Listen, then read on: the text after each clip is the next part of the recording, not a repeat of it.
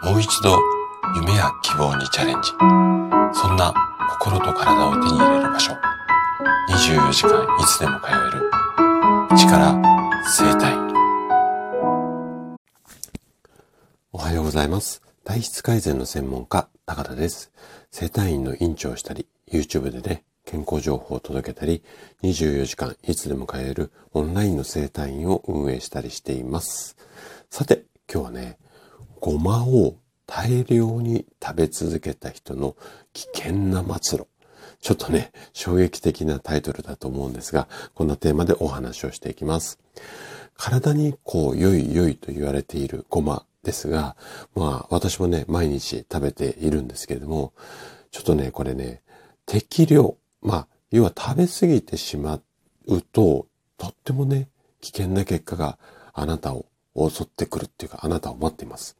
今日はね、健康のためにごまを意識している。そんなあなたにはね、ぜひぜひ知っておいていただきたい内容をお話ししますので、ぜひね、最後までお付き合いいただけたら嬉しいです。えー、本題に入る前にお知らせをさせてください。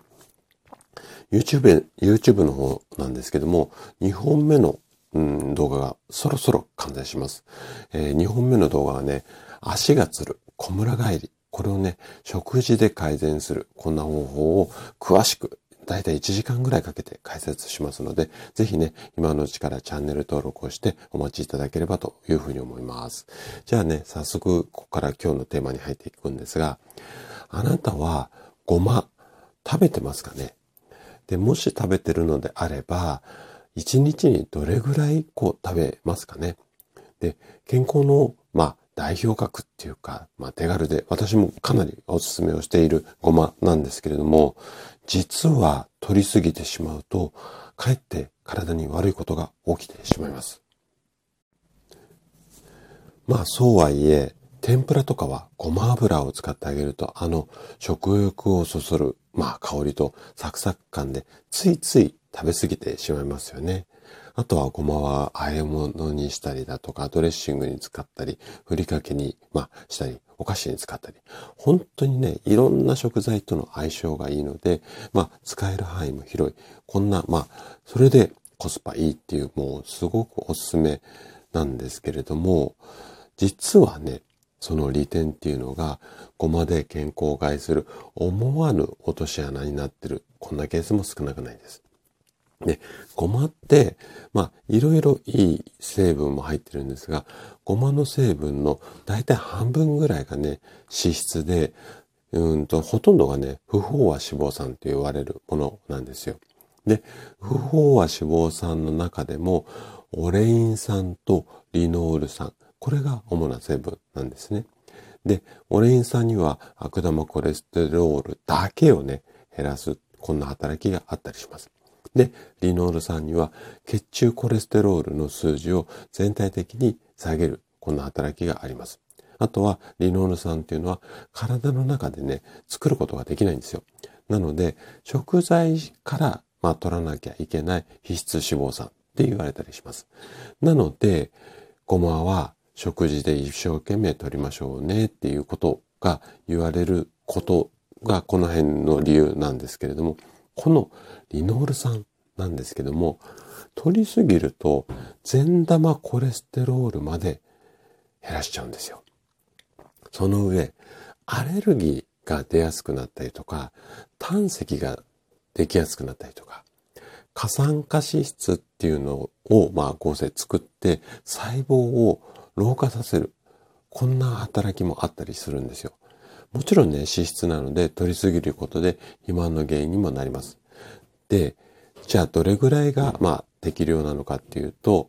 うんとね、まあ、それはちょっと後で話するんですが、この脂質に関しては、だいたい大さじ1杯で、まあ、7グラムが、まあ、これ、計算上の基本なんですけど、これで42キロカロリーもあるんですよ。なので、意識して取らないと知らず知らずのうちに取りすぎてる可能性っていうのは非常に高いです。で、私の、まあ、院に来院される患者さんの栄養指導では、ごまは小さじ1杯程度が適量ですよっていうふうにお話をしています。これは個人差あるんですけど、大体、あの、細かい数字っていうよりも、多分な、大さじ小さじとかっていう言い方の方がいいと思うので、小さじ1杯。あとは人によっては一つまみ、一食でこう指先でこうつまんで、私なんかもあのお味噌汁にパラパパラパラって入れたりとか、ご飯に振りかけたりするんですけれども、この一つまみが、まあ3食に1回もしくは1.5回ぐらいあればいいんじゃないの？こんな話をしています。で、ごまはね、これ以外にも必須アミノ酸だったり、カルシウムだったり、鉄だったり、マグネシウムだったり、セリなんて、ごまリグナだったり。こんなね、いい、あのー、食材っていうか栄養がたっぷり含まれてる。あの小さい粒にめちゃくちゃ栄養含まれてるんですよ。特に、ごま、リグナ。聞いたことあんまない栄養素だと思うんですが、これはね、抗酸化作用を持っていて、生活習慣病とか、がんの予防にも効果的だっていうふうに言われています。あとはセレンって言われるものは遺伝子を傷つけて老化を早めたりする活性酸素。これを、まあ、消し去る。こんなような、あの、働きがあったりします。で、こういった感じでごまはね、すごくこう、あの、体にはいいものなんですけれども、やっぱりね、どんなに体にいいものでも、基本的にはごまに限らず、やっぱり食べ過ぎが、まあ、注意しなきゃいけないところなので、適量、ここを守って、楽しく、楽しくっていうか、あの正しく、えっ、ー、と、ごまを活用していただければなというふうに思います。はい。ということで、今日のお話はここまでとなります。この放送をね、お聞きの皆様が一人欠かさず健康で健やかな生活を送れることを祈っています。体質改善の専門家、高田でした。次回の放送でまたお会いしましょう。